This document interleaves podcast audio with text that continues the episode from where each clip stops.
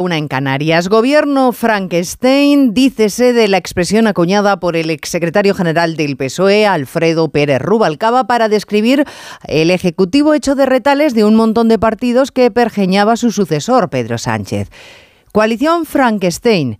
Dícese de la candidatura que entre cuchilladas y navajazos diseñan Izquierda Unida, Podemos, Compromís, Más País y Sumar para garantizar el escaño a unos pocos privilegiados de todos esos partidos listas Frankenstein.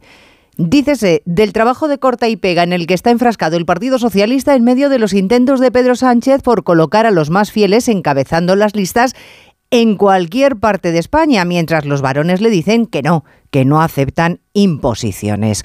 Es posible que Rubalcaba pensara que en el monstruo de Mary Shelley lo que se estaba dando es un problema porque estaba hecho de retazos, pero en realidad el personaje sigue vigente, no por cómo se concibió, cómo se creó, sino porque la existencia del monstruo condujo a la muerte de su creador. Anótense la moraleja, Pedro Sánchez, el PSOE y Podemos.